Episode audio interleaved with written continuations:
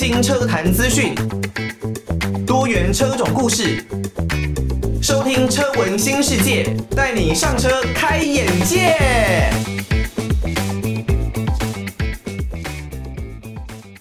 欢迎大家收听车闻新世界，带你上车开眼界。我是主持人艾格。哦，刚刚听到的歌曲呢，是来自于林宥嘉的《说谎》。那如果呢，你没有办法听到这首歌的听众朋友，也许呢，你是透过各大的 Podcast 平台来收听我们的节目。那也许呢，你就可以上网稍微搜寻一下，然后找到林宥嘉的这一首《说谎》，真的是非常好听的一首歌哦。那在 Podcast 平台呢，如果是 Apple Podcast 的话，也不要忘记可以帮我们来一个五星的留言。Spotify 呢，也可以做 Rating 评分的功能。有其他的建议的话，也可以选择透过寄信到台北北门邮政一千七百号信箱，还有呢，email 到 l i l i 三二九 at m s 四五点 h i n e t 点 n e t 的方式，就可以呢把大家的建议，或者是你跟你自己的车子之间有什么样的故事，都可以回馈给艾格知道。艾格呢，如果觉得这个内容 OK，都可以在节目当中公开的来表达出来哦。那例如呢，像是我最近这四集的节目啦，用了蛮多的时间在分享我过去买了这台 M 二三五 i 之后的整理故事哦。那在这一集节目，应该说在昨天晚上的，在昨天凌晨的节目，我们有讲到说呢，诶。这个我怎么在高速公路上好像出事了？明明车子才刚大保养，才刚把引擎的这个胶啊刮啦，然后水箱这个水箱管路的部分上水管什么的都已经做了全部通盘的引擎室整理，怎么还会出事呢？其实是这个 BMW 它的仪表板上面出现了一个警示灯号，就是我的后车的左方向灯，车后的左方向灯。它不会亮，或者呢是它会快速的闪烁，但是你快速闪烁之后呢，你再打一次，它就不会亮了，它就出现了警示灯号，告诉我说，哎，后车后呃车后的左方向灯失灵，它不会亮，而且可怕的是呢，左后方向灯不会亮了之后，接下来包括了我的这个左后的刹车灯，然后左后的雾灯，全部都出现失灵的状况。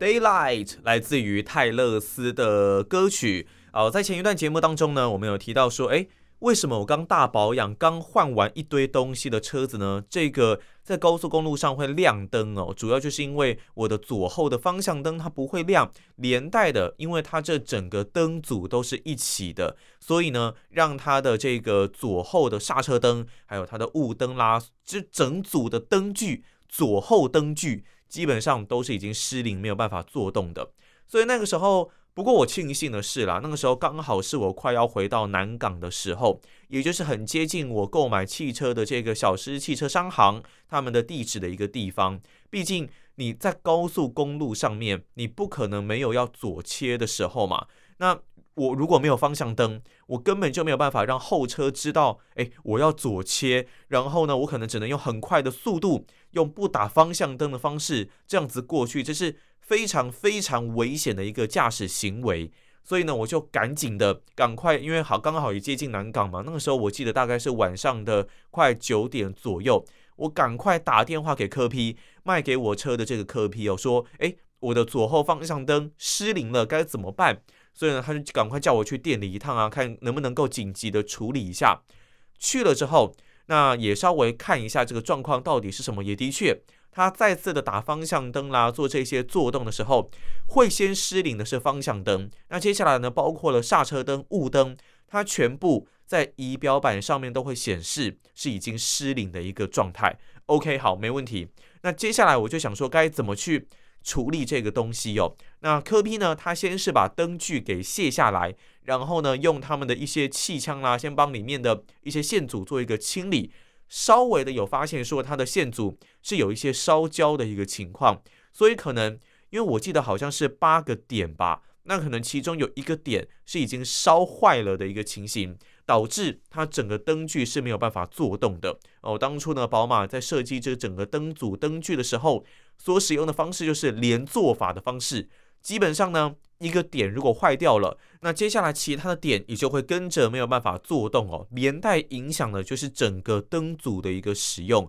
所以呢，整个灯组目前就是有一点快挂快挂的一个状态。不过科 P 是做了一些紧急处理啦，也喷了一些的，应该说是不知道什么剂吧，然后让它的接着度，让它的通透度好像可以更好。那在换装完之后，确实当下是就没有产生故障了，我就先把车子给开回家。但是在隔天，因为它的一个，我觉得它可能是随着温度吧，就温度上来之后。哦，可能才会让它的这个烧焦的一个地方产生一些比较不一样的变化，所以让整个灯组没有办法运作，比较失灵。所以在隔天呢，我又稍微再开了一下，但是在开了一下之后呢，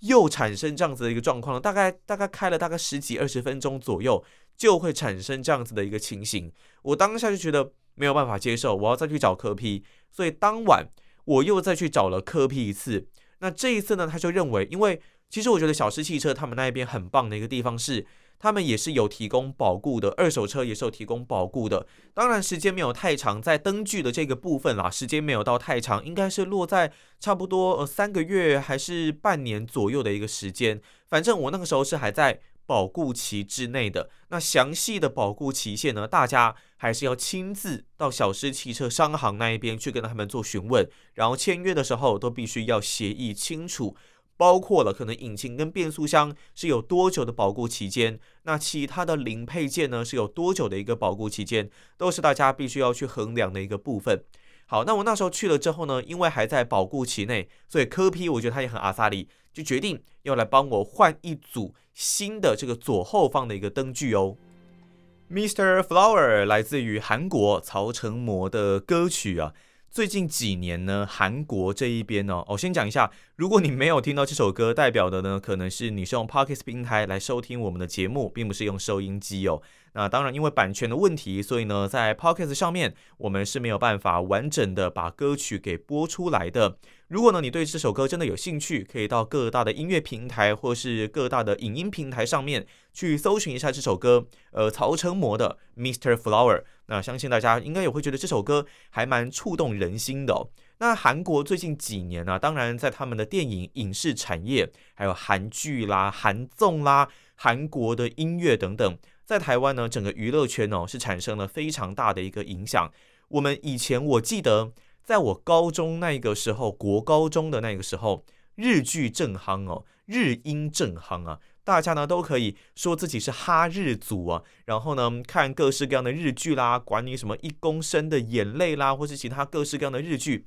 在台湾呢都有着很大的一个影响力啊，那也连带的包括整个音乐的产业都受到了日本很大的影响。但近几年来，我觉得韩国他们做的真的非常的成功。他们的戏剧呢，拍摄相当的有质感，所以呢，在整个韩剧的推广，甚至是已经推广到世界各地了。那以去年来说呢，包括了像是《鱿鱼游戏》啦，那以今年还有可能像《僵尸校园》等等，都是呢有着相当多的观众在台湾。那他也搭着这个 Netflix 整个影音串流的平台，在台湾呢造成很大的回响。不过呢，我也不是要呃损己利人了。别人呢可能很棒，但是我觉得我们台剧的质感其实也是慢慢的在进步当中的哦。包括最近可能很红的《华灯初上》，终于要推出了大家引颈期盼的第三部哦。那像是国际桥拍摄，也是我还蛮喜欢的一部电视剧。在台湾这一边的戏剧呢，也是拍得相当的越来越有质感了。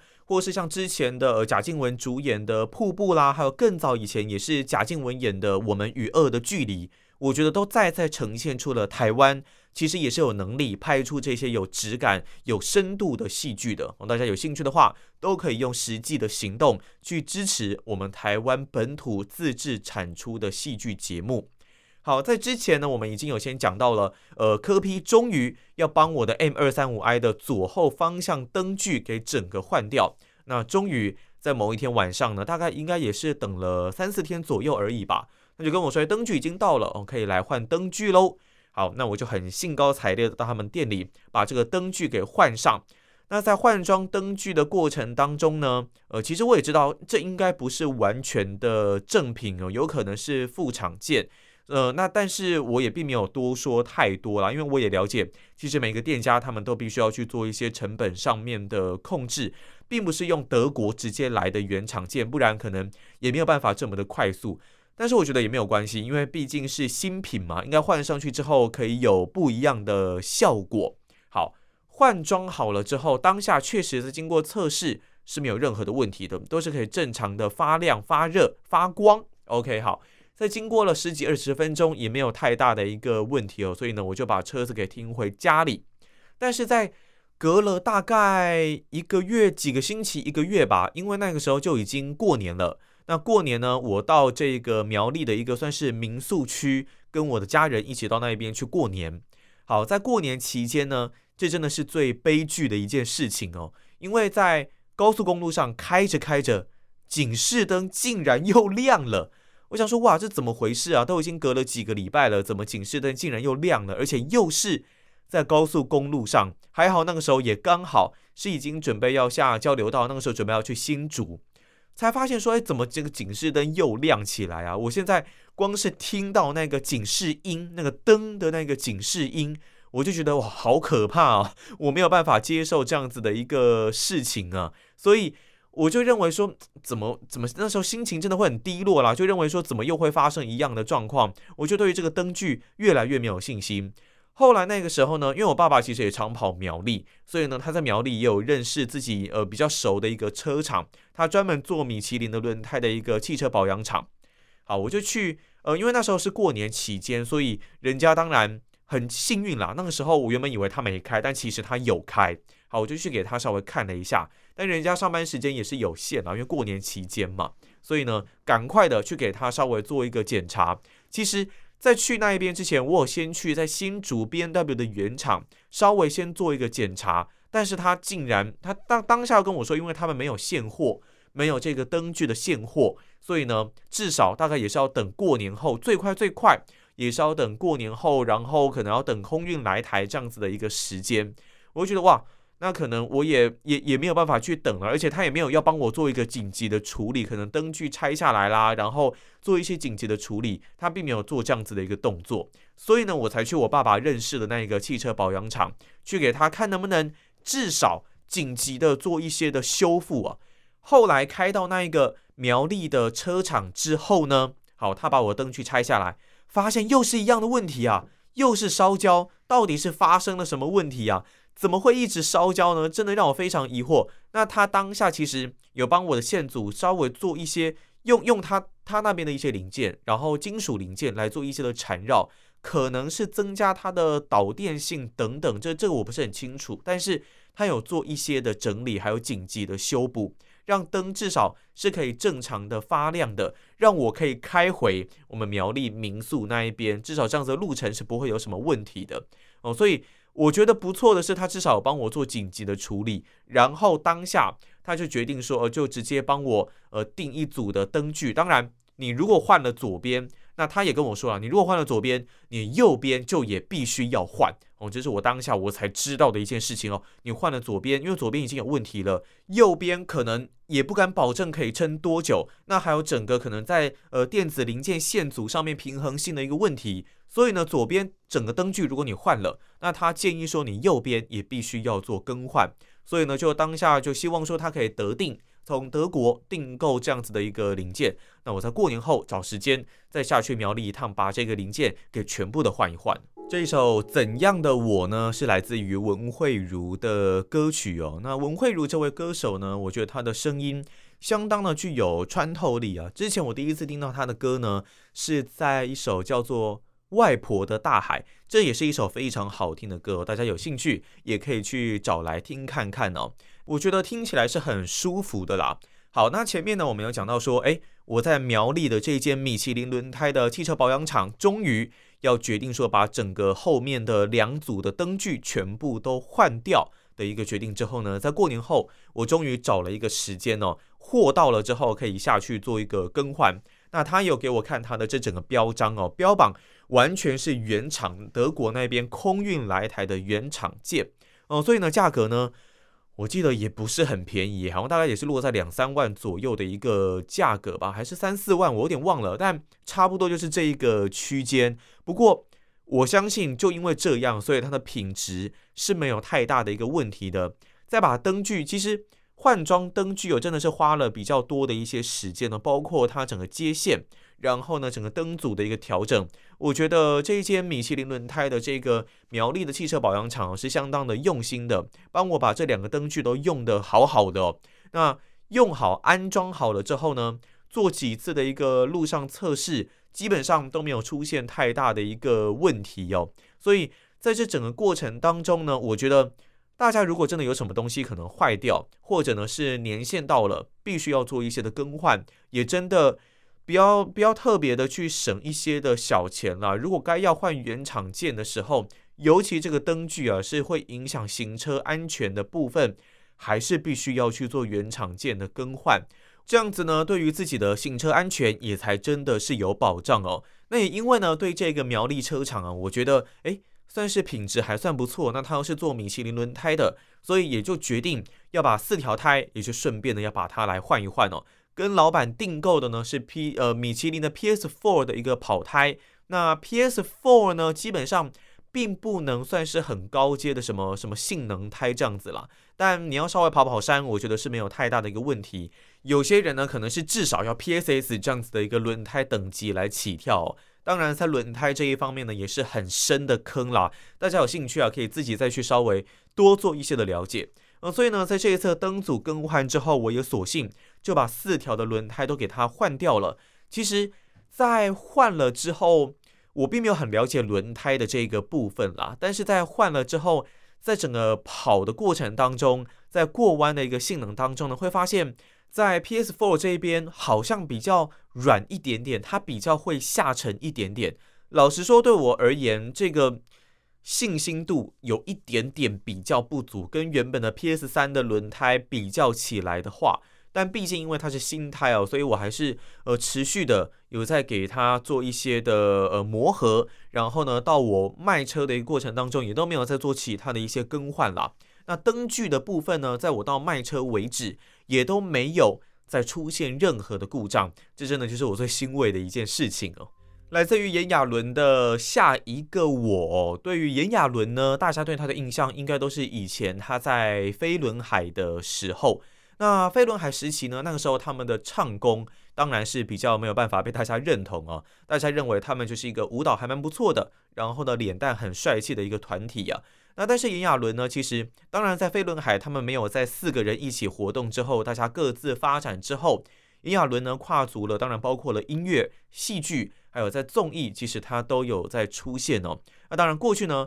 他有稍微有一些比较具有争议性的言论啦。但综合来说，我并没有那么不喜欢这位艺人哦。尤其是之前，其实，在综艺玩很大七周年，那也是小鬼黄鸿升过世后的第一次的周年的玩很大的一个特别节目里面呢，我们也看到炎亚纶其实还蛮认真的。然后呢，也担任主唱的一个角色。那他也可以。不计形象的去玩游戏，我觉得这样子的一个艺人的形象对我来说是还蛮能够认同的，也慢慢的喜欢上他这一个艺人。那加上因为我也很关注台湾的这个视网膜。他呢跟炎亚纶其实还蛮常一起出现的，那两个人也蛮常一起聊天，所以呢也就可以看到他对炎亚纶的一些看法，然后呢也看到了炎亚纶更不一样的一面，所以呢也让我对于这位艺人呢有更多的认同感哦。好，我目前的 M 二三五 I 呢进行到节目的这一个阶段，已经整理完了，包括了鸟盖，然后还有水箱管路，那另外呢车体的修复。还有在最一开始来的时候，哦，引擎程式的重新编写之后，再加上后后面的灯具全部的更换，然后轮胎四条也已经做更换了，接下来应该就没有什么要再换了的吧？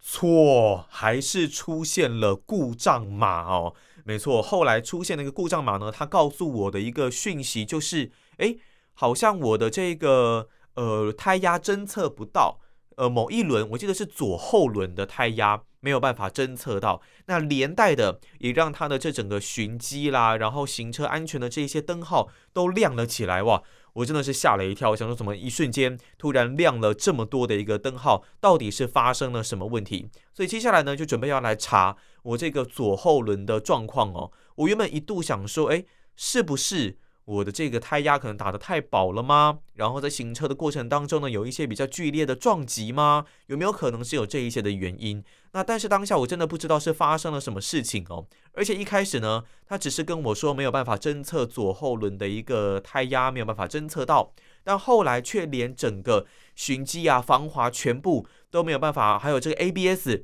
都没有办法作动，诶，这让我觉得好像事情越来越严重。问了几个我有在保养，像比方说发总啊这些车厂，他们都认为，诶，可能会不会只是一个暂时性的问题呢？还是说，呃，是轮胎方面有什么样的一个状况？这他们就不得而知。但是，总之都还是要经历过一些比较详细的检查啦，才有办法去知道这件事情到底是怎么发生的。如果你知道，这可能会是什么问题的话，也欢迎大家可以寄信到台北北门邮政一千七百号信箱，或者呢是 email 到 l i l i 三二九 at m s 四五点 h i n e t 点 n e t，把你们的答案告诉给我看看呢，我看看大家有没有猜对。但是这速度可能有点慢啦，所以呢，你也可以直接到 Apple Podcast 上面，针对这一集节目来做留言，用五星留言的方式，看看有没有人可以猜中到底是发生了什么问题哦。我的左后轮。他说我的胎压侦测不到，然后呢，连带影响到循迹呀、防滑、ABS 的作动，